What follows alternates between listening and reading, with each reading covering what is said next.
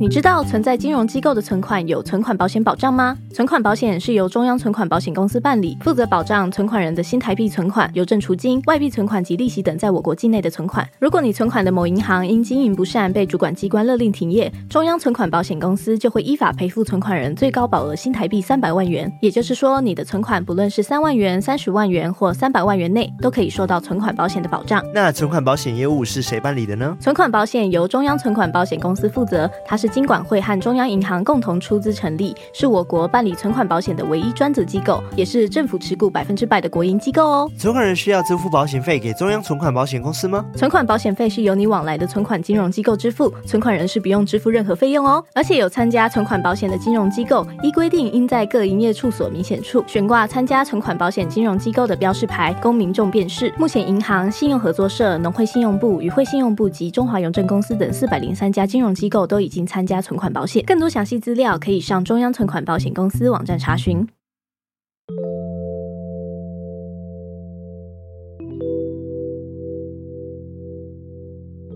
嗨，我是康娜，我是卡拉，欢迎收听偷听 Story。今天呢是我们的偷听客 Story，又是我们的故事接龙时间。赞赞赞！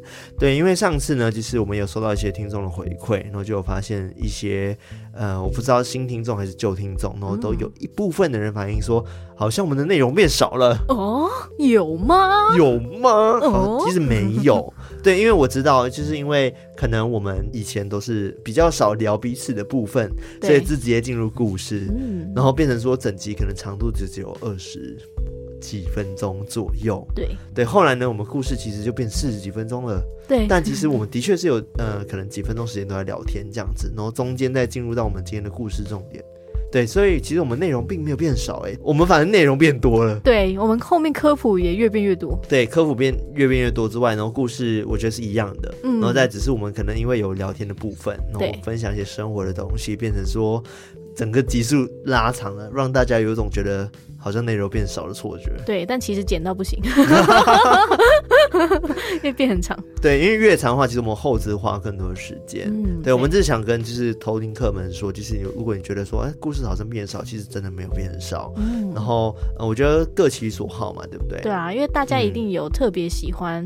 那个哪一个部分嘛，或者是都喜欢，对，像是有的人就很爱听我们闲聊，对，对，那我们就一样会维持闲聊的这个。对，因为我记得当初就是有人讲说，希望我们可以多聊一聊关于我们生活的，对，结果我们就多聊呢，然后反而被另外的其他人就讲说，我觉得嗯，你们还是多讲故事好了。我觉得就是我们会找到这个当中的平衡啊。嗯，对对，然后也感谢大家的回馈，然后我觉得我们也会一直在调整，然后跟进步。对，对，非常感谢大家。当然，你不用去烦恼到底要选择听前面还是后面，我个人觉得你就直接听完就好了，不用想那么多。对，对，就享受 自己讲，喝听你喝。好，那今天是我们的偷听课 story，是我们故事接龙，那是由卡拉不对，是由我们两个来讲故事。对，我们要轮流讲故事啦。对，那今天投稿人呢，一样是四位，没错。那我这边的两位，一位叫做芋头蛋挞，吃的，然后另外一位叫小汤圆，认真吗？对，又都是吃的。你是故意选有吃的人的名字吗？我觉得很巧哎，就是我每次都选到这种类似的那种系列这样子。一位叫做芋头蛋挞，一位叫做小汤圆。我好饿，对我也饿。好，那我这边两位投稿呢，一位叫做灵感少女哦，另外一位叫做。大神雕雕哦，对，神雕侠侣的雕，大神雕雕是的。那我觉得我的这两个故事还算不错，而且有一则故事呢，大神雕雕的故事是跟我们之前去某一个村玩有关系哦。什么村？什么村？不能讲啦，啊、因为今天故事有点可怕，所以我觉得讲了可能不太好，就可能会影响当地的观光。对，大家就自己去想哦，不是说是哪个村，好不好？嗯，我今天的两则故事，一则非常的日常。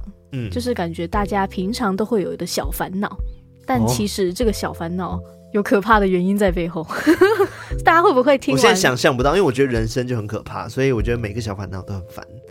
对，这个小烦恼呢，大家应该，大家很多人都会有这个烦恼。然后另外一个的话是在医院发生的。哦，医院最多啦，很可怕。真假的，好期待哦！就是有点悬疑的部分在里面哦。对，我觉得你说可怕，我就会很期待。好，结果大家跌破眼镜，不是？对，没有，因为也有听客反映说，就是呃，他觉得到后面的故事没那么可怕了。但是我必须要跟你讲，是因为你的那个免疫力已经提高了。对，真的呢。哦，恭喜你长大了，恭喜你变强了，对啊？哇，专业。其实是我们说的不够恐怖。好了，没有，我真的觉得，如果你说可怕的话，我会我会有点期待。嗯，我觉得是可怕的，嗯，很诡异。OK。好啊，那我们接下来就来偷听 story。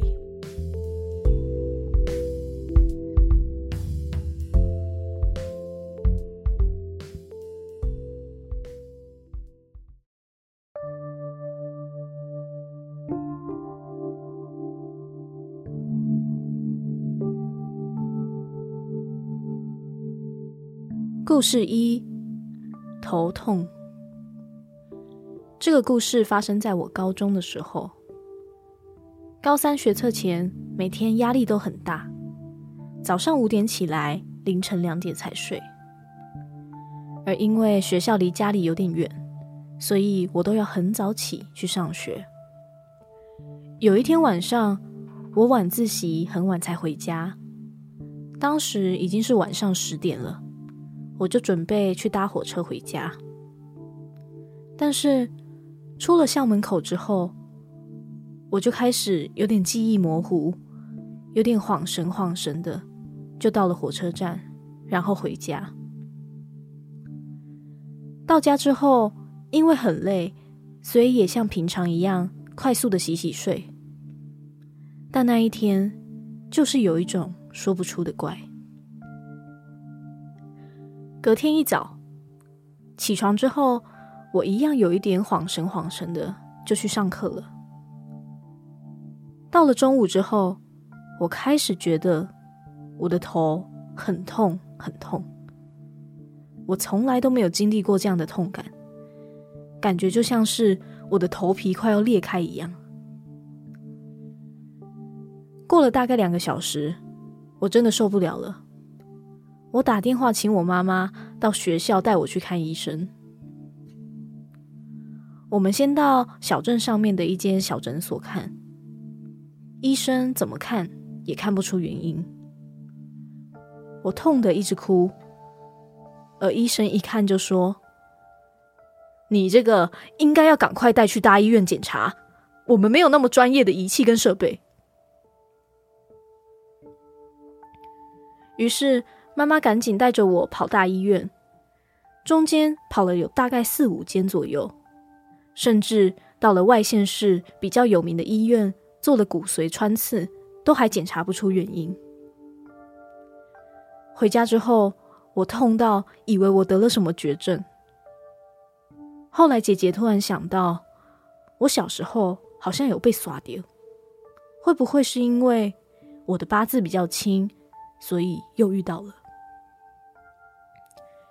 于是。妈妈就带着我赶紧到朋友介绍的一间宫庙，但我才走到庙门口，我的头就痛得更厉害了。接着我就看见一位师姐拿着一把香，旁边还有两三位助手，朝着我走过来，叫我妈妈让开，就在我的头上画了画，一边念着我听不懂的语言。过了不知道多久，结束了，而我的头。也突然不痛了，但就是有一些晕晕的。师姐就问我说：“最近是不是压力太大，就常常晚回家？”我连忙点头说是，而师姐继续问我：“你们学校警卫室那个校门口是不是有一棵老树啊？”我马上点头，师姐才缓缓地说：“有一个男人。”他坐在那一棵树下很久了，他一直在等能够跟他对平的人，因为他要抓交替。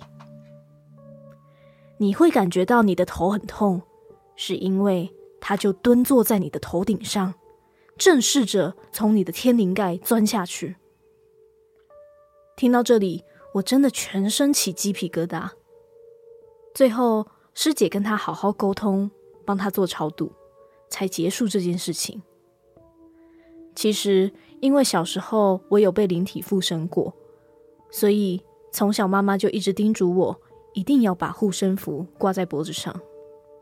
但我那时候才五岁，我也不记得我有被附身过的这件事情，以为妈妈只是因为我胆小才让我戴护身符。所以到了高中之后，我觉得护身符戴在脖子上很丑，所以才拿掉，就遇到这件事情了。我想，我再也不会铁齿拔掉我的护身符了。故事二：急流泛舟。这是我从我朋友口中听到的故事。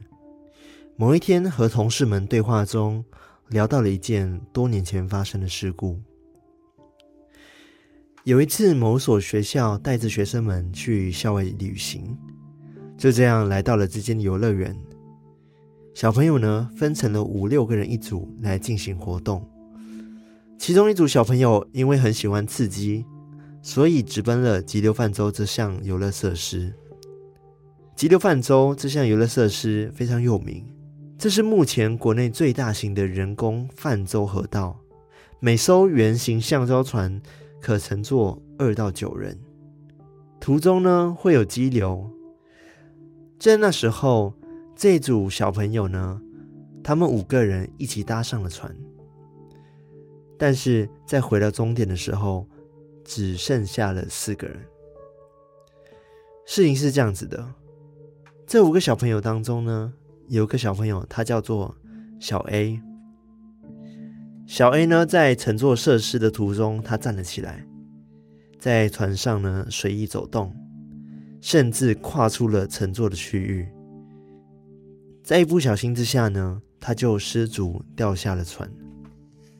因为水流湍急，无法使他爬上船，船只也无法停靠，小 A 就只能随着急流载浮载沉。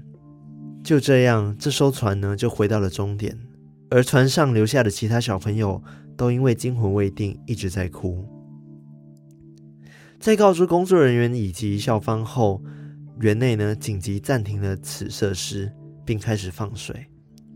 而工作人员呢也开始进行打捞的动作，从上游、中游到下游，分别开始搜索。在搜索途中，其中一名小 A 的朋友就开心的跟工作人员说。哥哥，不用找了，小 A 现在就站在老师旁边，而且他还牵着老师的手。你看，就是那个穿黄色衣服的男生。这时候，工作人员往孩童指的方向看去，老师确实是站在那里，没错，但是那边根本没有一个身穿黄色衣服的小男孩。同时，打捞的工作还是在持续的进行着，却迟迟都看不到小 A 的踪影。后来，小 A 的家属来到了现场，哭喊着：“A 君，赶快出来，不要再跟我们玩躲猫猫了，我们不会怪你的，赶快出来好不好？”这时，其中一名工作人员在最下游的地方打捞到了小 A 冰冷的遗体。事后，这件事也上了当年的新闻，并被媒体大肆的报道。和小 A 搭乘同一台橡胶船的同学也跟老师提到，他们都在排队的途中彼此聊得很开心，而且小 A 当时还跟大家说：“我今天一定要来点厉害的，我一定会红。”在这之后，我那名在这里工作的朋友都会告诉我，乐园在闭馆的时候总是带着一股诡异的气氛，甚至有位清洁阿姨说。他每次在打扫的时候，都会听到小男生在奔跑以及嬉笑的声音。或许小 A 已经沉睡在这个快乐天堂了吧。故事三：布鞋。我是慈济医院的一位护理师。那一天我上大夜班，大概凌晨三点左右，我一如往常的。在病床帮病人翻身。当时有一床意识清楚的阿嬷，她因为跌倒，而且身体很虚弱，已经卧床多日，没有办法下床走动。平常只要稍微碰到她的身体，她就会痛到受不了。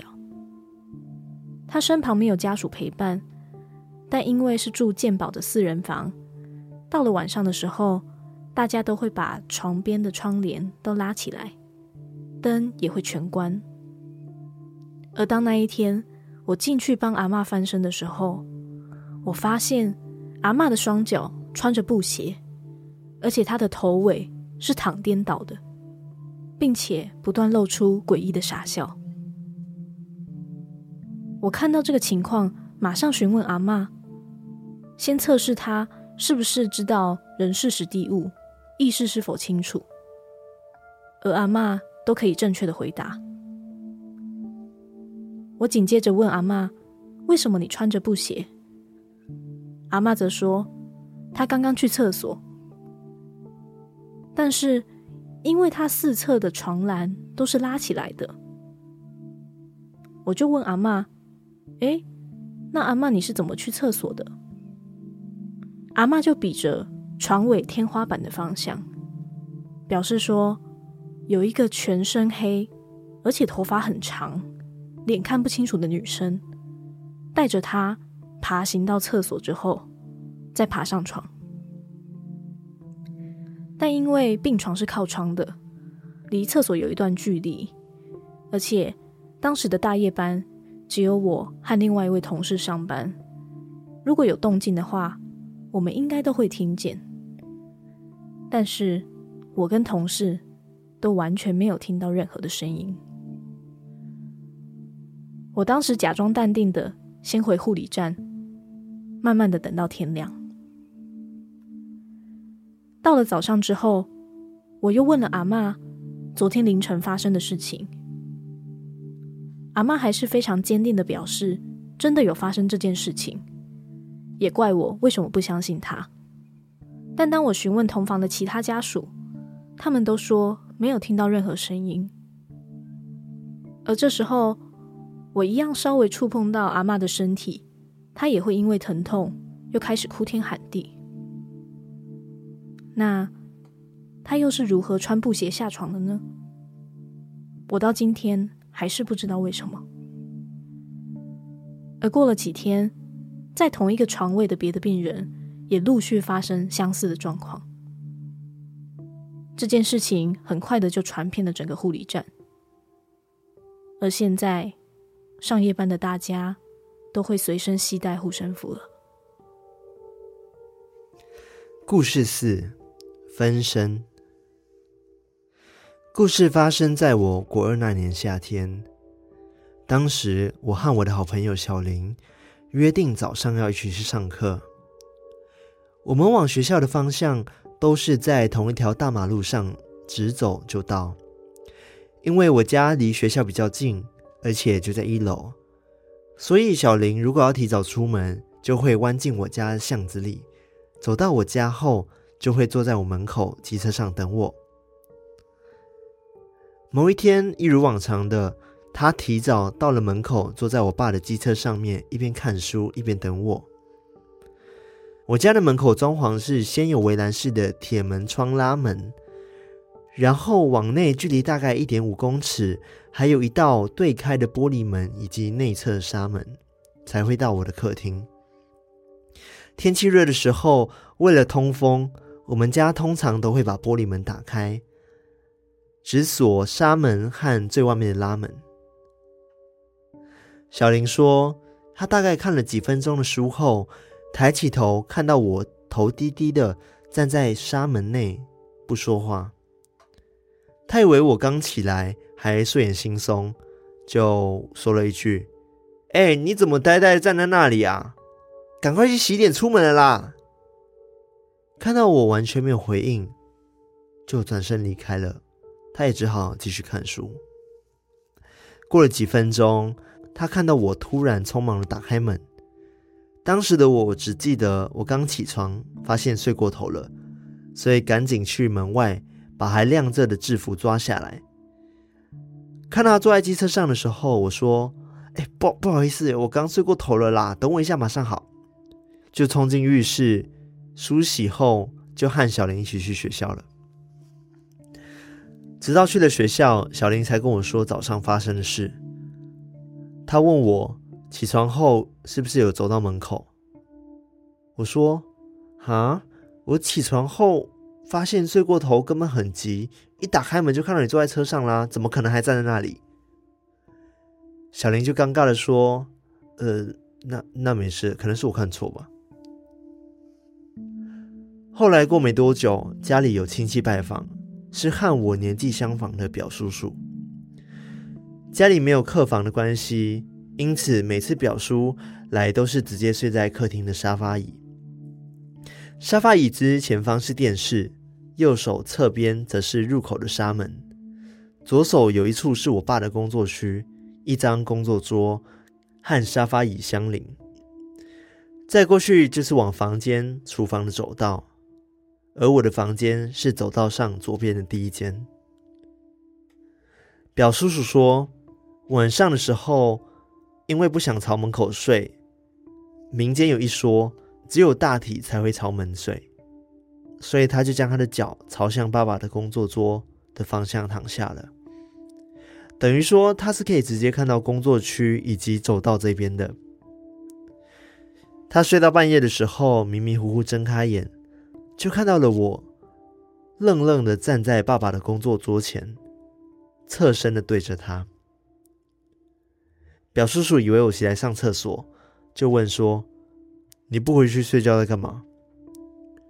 但我完全没有反应，没有回话，也没有转头。他又嘀咕了一句：“哎，你有听到吗？”没听到我回话的他，揉揉眼睛。发现我已经不在工作桌前了，想说怎么那么快就回房间了，觉得很奇怪。但是看到走道上的我的房门根本是关着的，而且也没有亮灯。当时的他很困惑，但是也没有多想，就继续睡了。到了隔天早上，大家都在吃早餐的时候，表叔叔本来要笑我半夜不睡觉在晃什么的。但我一头雾水，不知道他在说什么。我说：“我昨晚一觉睡到天亮啊，根本没起来过。”表叔叔说：“怎么可能？那就是你啊，穿的衣服、发型都一样啊，而且我跟你说话，你都不记得哦。”看到他那么认真的表情，不禁让我想起前几天小林碰到的怪事。他们俩都说看到我和我说话，但我都没有反应。只是头低低的，我完全不记得他们描述过的那些场景。家人们也说没有发现过我有任何梦游的状况。更离奇的是，那年夏天过后，也没有碰过一样的事情了。后来想起来，觉得还是毛毛的。但因为小林是有阴阳体质的人，如果那个人确实不是我。那在他面前的又是谁呢？故事说完了。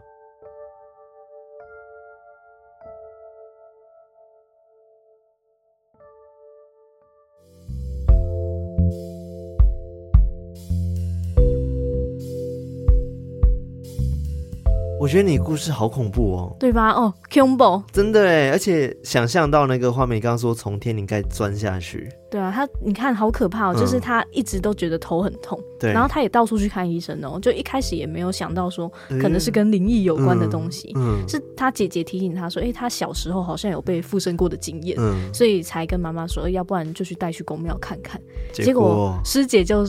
马上说，在等频率相同的男人在等他。对，而且他完全都不知道他学校在哪里哦，他还可以直接说：“哎、欸，你学校是不是有一棵老树？嗯、然后就在警卫室旁边。然后他说树下就有个男人一直在等着频率对的人要跟他抓交替。然后就从天灵盖。对，因为他之所以头那么痛，就是为了要从他的天灵盖钻进去，所以他一直头很痛。钻进去是怎么样概念呢、啊？啊、我没有听过哎、欸，我也没有听过这样子的。进入方式 好可怕哦！对啊，对啊。然后第二个故事，我觉得就是很悲剧啊。然后的确是当年在新闻上有的。嗯、我刚刚还有稍微查了一下，哎，这些新闻真的还蛮大的，很可怕哎。我刚刚听了差点哭，因为我觉得嗯很可怜，很可怜，对啊。对，但是的确是小朋友有点顽皮嘛，就是因为想说考完然后就没有站好，然后就摔下去了。对啊，而且小朋友在排队的时候还说：“我今天一定要红。”对。结果发生这个遗憾。对，所以是后来是有其他小朋友，因为之前有讲过，小朋友可能天灵盖没盖好，嗯，所以就有看到说啊，那个小 A 就已经在那边啦，对啊，牵着老师，不用找了，老师他已经在那边了。结果其实那时候他就已经溺毙了。嗯，我听到那边的时候，我很想哭，真，嗯，真的好可怜。对，其实这这个是一个真实的新闻，嗯、是因为刚好这头听课他朋友是那边的员工，嗯，然后才分享了这个故事。对，然后最后他不是讲说，希望他在那边已经完成了他的梦想，这样子，嗯、在那个黑皮的鸡皮疙瘩，Oh my God，好可怕。嗯，好，然后第三个故事的话也很可怕，那个阿嬷对啊，到底是怎么样啊？对啊，为什么会有全黑人可以在？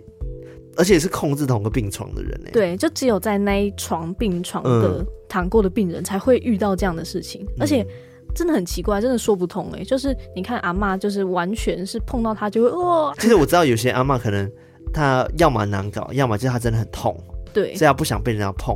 对，而且他其实是真的很虚弱，所以都是要帮他翻身的那一种，嗯、所以他也不可能是自己走下去然后去上厕所，但。他发现他的时候就已经是穿着布鞋，而且是躺颠倒的，头尾颠倒，超怪，超可怕，而且还露出诡异笑容，是怎样？对，但这个护理师也是很专业，就是先问他，就是哎、欸，就是意识是不是清楚？嗯、但他都可以正确的回答，嗯，对啊，就是都很难解释，对啊，就是为什么会这样？而且他说是一个全身黑，然后头发很长的女生爬着他去厕所，带着他去厕所，好惊悚啊！对啊。阿妈，你你不觉得奇怪吗？可是问题是你刚刚有讲到说，后来陆续在这个床上还是有人发生这样的事情，对？同一张病床，对，但是不同病人都有发生过类似的状况，好不可思议哦。对啊，就是真的很难解释。而且他说他那个病床的四个角，嗯、那个床栏都是拉起来的，所以阿妈也不可能不可能翻过去，对不对？对啊，而且如果阿妈那么有病痛的话，根本不可能动那么大。对啊，而且一定会有一些声响什么的，但是同一个房间的，因为他说是四人的那个房间，嗯、所以其他的家属也都没有听到声音，而且他们两个在外面的护理师也都没有听到，嗯，超奇怪，好奇妙哦，啊、哇，惊悚惊悚，对啊，然后第四个故事的话，就是莫名其妙的自己的分身，嗯、我一开始其实也就是觉得说有可能会是他梦游，嗯、但是后来我觉得蛮有道理，就是因为。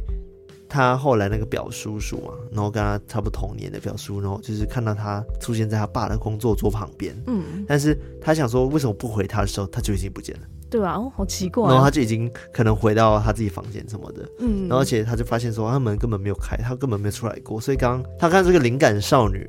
就是他站在那边嘛，对，然后曾经就发生过，就是反正总共这件事情在他家发生两次，嗯，一次就是让朋友看到，一次就是让他表叔来看到，嗯，对啊，奇怪，而且他说只有那个夏天，对不对？对，然后之后就没再发生，就只有那一阵子。那个灵体回来放暑假。哦，你说你说哦，夏天对不对？对啊，放假回来，然后我不知道会不会跟灵魂出窍有没有关系耶，哦、但是也有可能，但不知道哎，就觉得很奇妙，很玄啊。对啊。嗯，怪不错，这个故事。对哦，好了，我觉得今天四则故事都还算蛮精彩的，希望有满足到大家的口味。对啊，哦，对我觉得，但是我真的觉得第二个真的很悲剧啊，我还是替那个小男孩感到非常难过。嗯、对，我也我也希望说这小男孩在另外一个世界可以过得更好，对吧？真的在他的乐园。对，然后请大家去玩的时候呢，尤其做鸡肉饭粥的时候，请给我做好。哎、欸，很可怕，不要乱走，不要乱动。其实有时候。说真的啦，我我必须要讲说，曾经我年少轻狂的时候，嗯、会觉得说，呃，可能在玩设施的时候，他就说不要带手机上去，对啊，或者是呃，你手要抓紧，但是你会觉得哦，好玩啊，就想要手机拍嘛，不然就是手举起来什么之类的，嗯、但真的有可能会这样子就造成意外，对啊，因此发生一些意外，像是那个绝命终结战，哦，对，真的，啊、而且我记得急流泛舟的那个水还真的蛮急的，嗯嗯嗯嗯，对，所以有时候他可能会一直被。卷在里面是没办法起来的，尤其是小朋友。对啊，哇，好可怕！对啊，好可怕哦。对，所以请大家出去的时候还是要注意安全。是的，然后如果去山中的话，就心中保持明亮。另外一种安全方式，对 对，然后保持尊重，这样对，心中保持明亮。好，那今天分享了四则偷听客 story 就到这边。那我们现在要来感谢本集赞助我们的干爸干妈。哇，我放到后面啦。对，我们放到后面来跟大家分享，这样我们可以花多点时间跟你们聊天。好了，没有了。那首先我们要先来感谢呢，在绿界上面赞助我们的干爸干妈。那这位干妈叫做 Rochelle 徐，Rochelle 徐，应该是 Michelle 的后面的 Shell，但是她变 Rochelle。对，Rochelle。对，她说。因为一个意外，不小心点入你们的节目，被两位主持人的声音吸引而入坑，尤其卡拉爽朗的笑声。谢谢三位主持人的用心，也谢谢你们陪伴我一早起来打扫家里，或者是上班的忙碌时光。有时候晚上哄孩子睡觉，我也会一耳戴上耳机聆听。爱你们，谢谢 Rochelle，感谢这位 Rochelle，这个是一个美丽的不小心。嗯，对，欢迎加入偷听客行列。对，欢迎欢迎。好，那接下来呢是在 Mixer Box 上面赞助我们，让我们收收金方案的这位叫做小敏。然后他敏还挂号么言敏，他可能是怕我念到会错这样子，但是你给我注音还是会错。对啊，因为他看不懂注音哦。外国人。好，他说之前在 Mixer Box 有看到你们，但一直到今年一月才开始追，因为我习惯从头开始听，加听最新的进度。后来利用通勤上班时间，终于把全部的集数听完了。康纳和卡拉的声音很好听，艾瑞克的音乐也很好听。在后面闲聊和科普的时候，真的会想睡觉，不是因为内容无聊，是因为很放松。放松的语调搭配 BGM，完美的让大家放松。听到你们都有正职工作，还一周更新两集，也有经营 IG、Discord，马上决定要赞助你们，希望节目可以长长久久。最后想跟卡拉说，香菜跟芹菜真的超难吃的，我懂，我不懂，哦、你懂，我不懂。哦，超难吃，明明就很好吃，对。好，感谢小敏，感谢这位小敏同好。对，而且很多人就讲说太舒服会睡着，那你可以重听第二次，然后第三次，对，一直重听，这样我就可以刷我们那个收听率，这样子也不错。